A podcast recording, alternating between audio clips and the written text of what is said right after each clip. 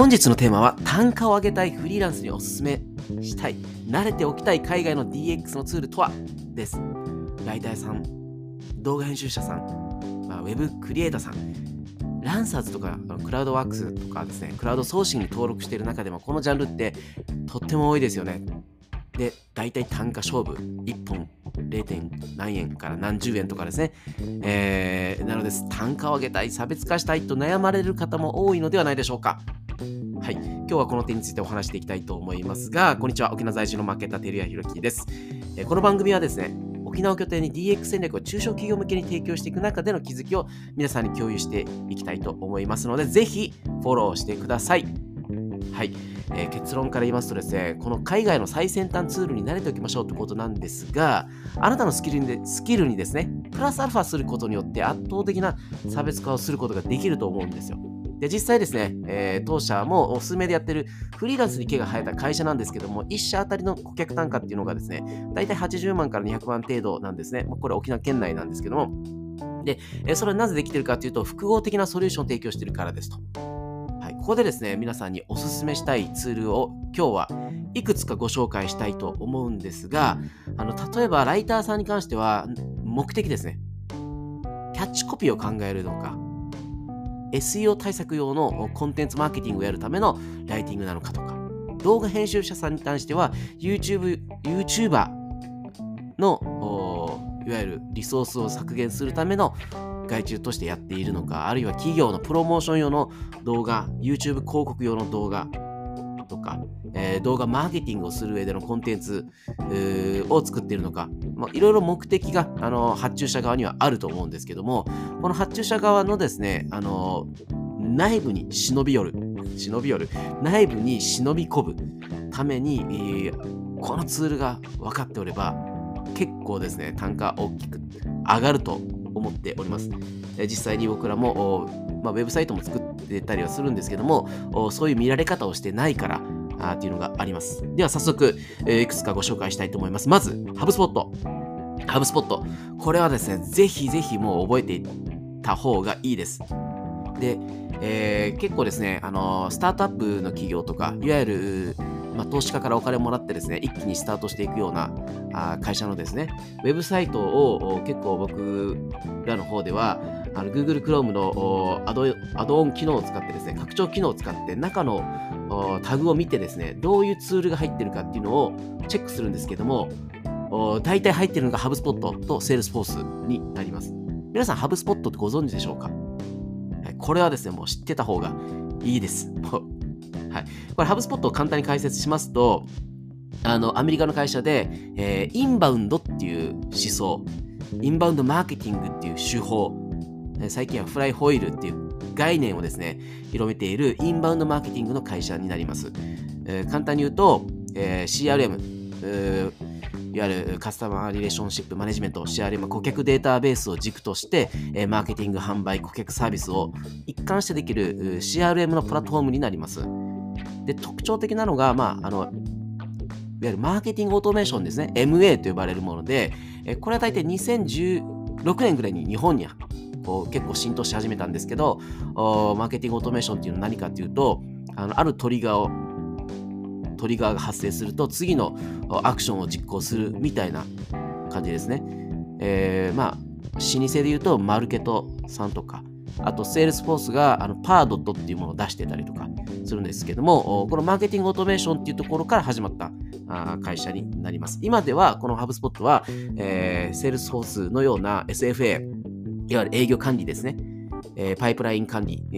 ー、取引が発生したら次のどのステージに行くのかみたいなことを営業のプロセスを可視化できるような機能であったりとか、で、えー、最近ではあのハブスポット AI ということで AI が中に組み込まれていて、コンテンツを簡単に生成できるアシスタント機能があったりとか、あとはあのハブスポットのチャットボット的なあのボットチャットで、えー、ハブスポット内の顧客データをこう引っ張ってきたりとか、そういったあの統合的な機能があったりします。で、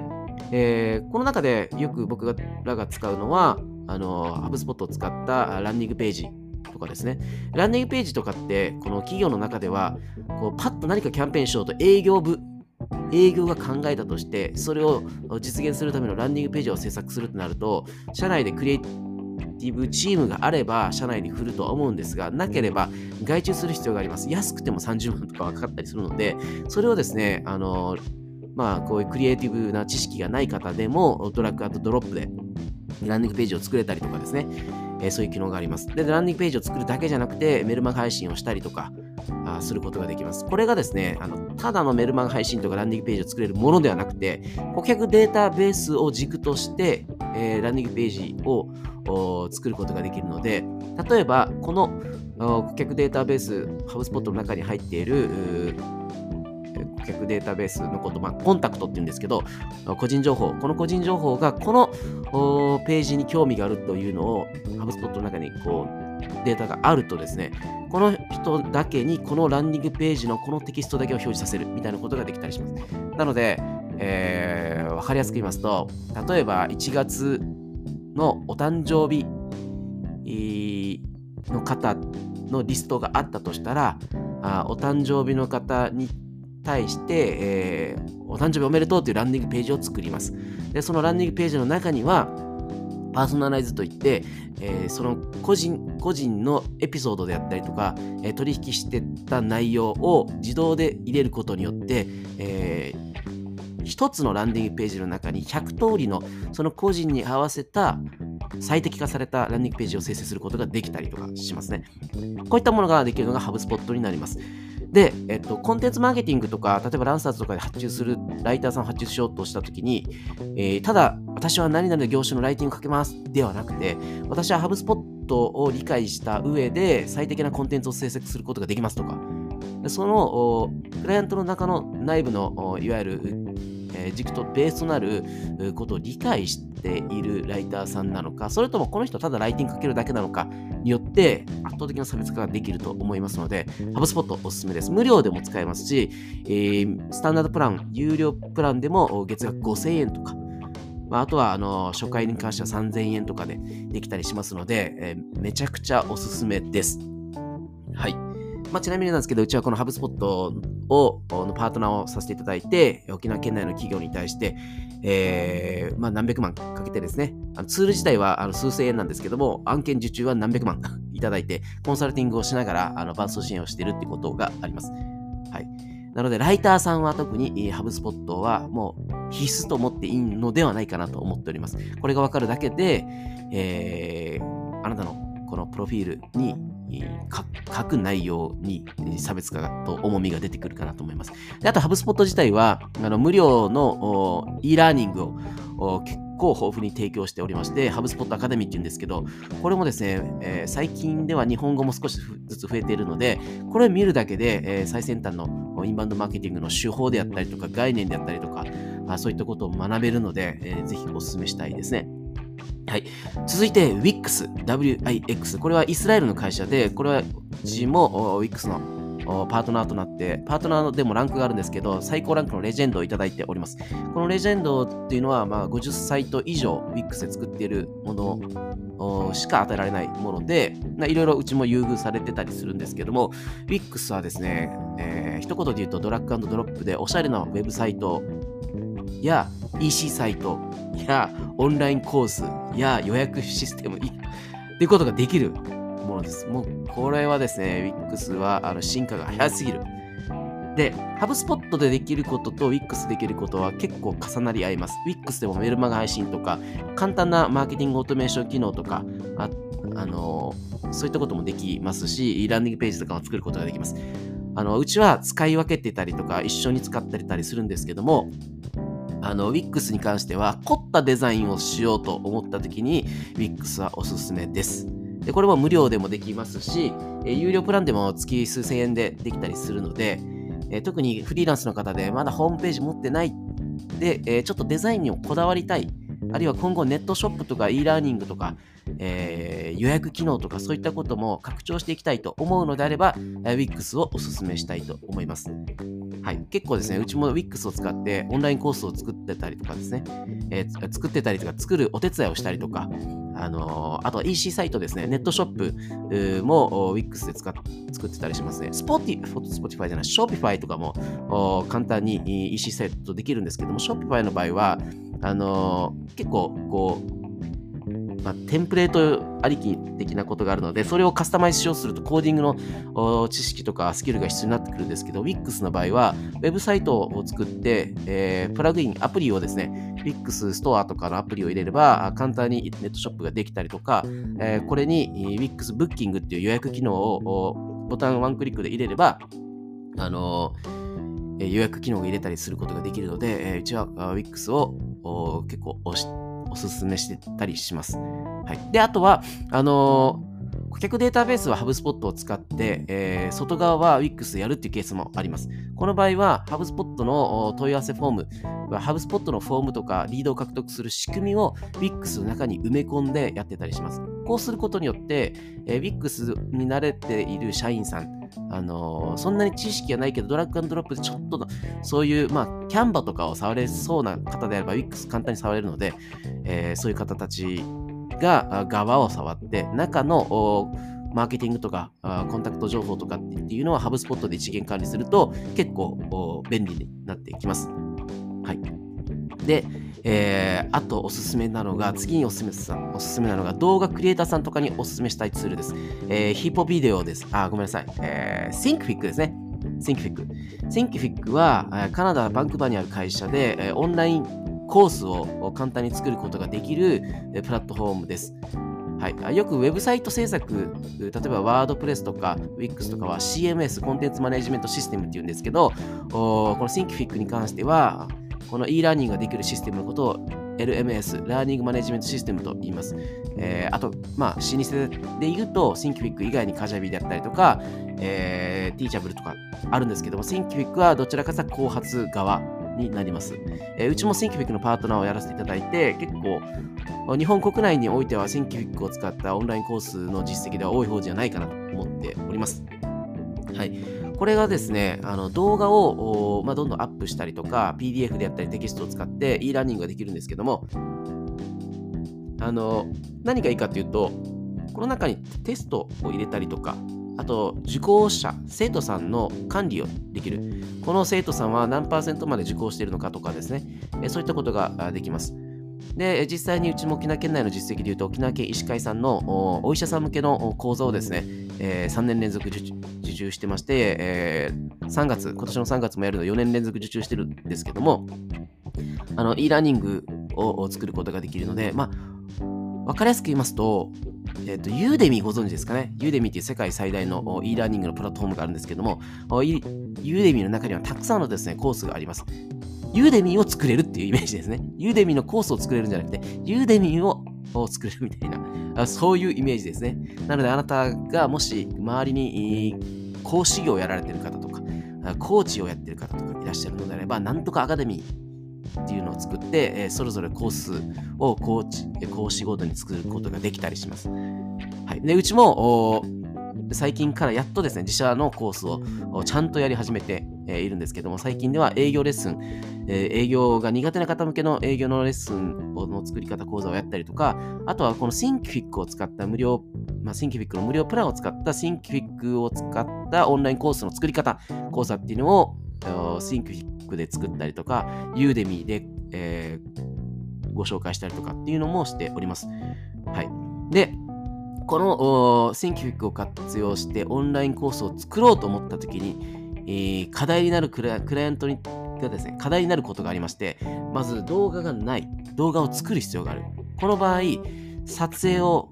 自分たちでする場合は、撮影の機材、まあ、カメラがあるか、なければもうスマホでやりましょうっていうことで、えー、うちも、えっと、クライアントが自分で撮影されたいと。まあ、お金がそんな撮影費をかけれないってことだったので、まあ、iPhone でいいのいいので、iPhone で、えー、動画を撮って、えー、それをコンテンツにしましょうということで、お客様に iPhone での動画の撮り方とかコツをお伝えして、動画の素材をいただいて、えー、Thinkific を活用した e ラーニングを作ってお手伝いしたんですけども、あのまあ、撮影できたとしてもですね、編集が難しいっていう方も、まあ、できなくはないですけど、取る時間がないっていう方もいらっしゃると思うので、e ラーニングを作るサポートができる動画クリエイターさん、動画編集者さんは単価上げることができるのではないかなと思います。はい、その際に Thinkific っていうことを扱えるとですね、一気に単価上げられますね。あのー、例えば動画編集1本いくら、何分までのものだったらいくらですと。えー、まるっとオンラインコースを作ることが、作るのであれば50万とかできますね。まあ、小規模事業者持続化補助金とかっていう国が出している、え、補助金を使えれば、あのマックス50万とか、えー、コロナ禍では100万まであったんですけども、そういったものを使うことによって、えー、補助金を活用して、えー、e ラーニングのえ、コース作成のお手伝いするといったことで単価を上げることができるかなと思います。続いてですね、ヒポビデオ。これはですね、インドの会社になります。うちもパートナーさせていただいてるんですけど、ヒポビデオは何をやってるかっていうと、ビデオマーケティングですね、ビデオセールスができるプラットフォームになります。まあ、このヒポビデオの中で、えー、録画、ビデオ、あの、レコーディングしたりとか、えちょっとした編集とか、分析ツールが入っております。あとはビデオメールですね。あの、自負生成機能も入っているので、えー、Gmail とかメールに送るときに、このリンクを貼れば、あの自負でちょっと動いてですね、クリック率を高めるようなものができたりします。これはですね、結構僕は伸びると思ってまして、なぜかというと、最近、まあ、2023年の秋頃から出てきた概念、日本でも浸透し始めるだろうと思っているキーワードが、えー、S、えっと、セールス S ごめんなさい。あの、ちょっとどう忘れしたんですけど、あの、セールスルーム。ですね。セールスルーム。この、まあ、B2B の商談において、えー、ただ、 Zoom とかするのではなくて、えー、営業に必要な資料であったりとか、そういったものをクライアント側とも共有できるマイクロウェブサイトみたいなものなんですけど、これがですね、この Hippo Video だったら簡単に作れる。これはあの今後伸びると思っております。で、うちもですね、あのウェブサイト、公式サイトの中に自己紹介動画をこの Hippo Video で作ってまして、えー、ボタンをクリックして自己紹介動画が流れるとですね、えー、最後に15分の Zoom 無料相談っていうボタンが表示されます。そういったインタラクティブなことができたりしますので、おすすめです。で、しっかりと通知が来ます。あの今何人の人がこう見に来てるよとかですね。で、えー、仮に1分の尺の動画であれば30秒まで見てる人は何パーセントなのかというのも分析できたりしますね。はい。まあ、ヒポビデオおすすめです。ここはですね、伸びると思っておりますし、今後、今年に関してはこのヒポビデオを使ったあのセールスルームをどんどん作っていきたいなと思っております。で続いてビットヤード。ビットヤードはこれも老舗のビデオマーケティングの会社で、えーまあ、ビデオのホスティングとか分析機能を使えるまあ、特にビジネスに特化しておりますね。海外のクラウド系のツールは結構ビデオを使ってらっしゃるのではないかなと思います。まあ、これもヒポビデオのみたいな形なんですけども、まあ、ヒポビデオもビットヤードもだいたい月数千円で始められるものだったりするので、これもおすすめですね。はい。ちょっと今日、あの、バーっとお話しちゃったんですけど、まとめさせていただきますと、あの、単価を上げたいフリーランスにおすすめしたい、慣れておきたい海外の DX のツールとは、1、ハブスポット。2、Wix。3、Thinkific。4、ヒポビデオ。5、ビットヤードです。特に、おすすめしたいのは、ハブスポットと Wix ですね。はい。で、動画クリエイターさんに関しては、次のステージ、クライアントに次のステージ、もう集客はいいよと、それより制約率を上げたいとか、あるいは営業効率を上げたいとか、営業さんを採用する軸、えー、営業営業さんをなかなか採用できないとか、そういった時にビデオセールスしませんかっていうアプローチで、えー、動画のマーケティングをこうお勧めするといいかなと思います。はい。では、あの今日ちょっと長くなってしまったんですけども、皆さんのお役に立てることができれば嬉しいなと思っておりますので、ぜひですね、このポッドキャスト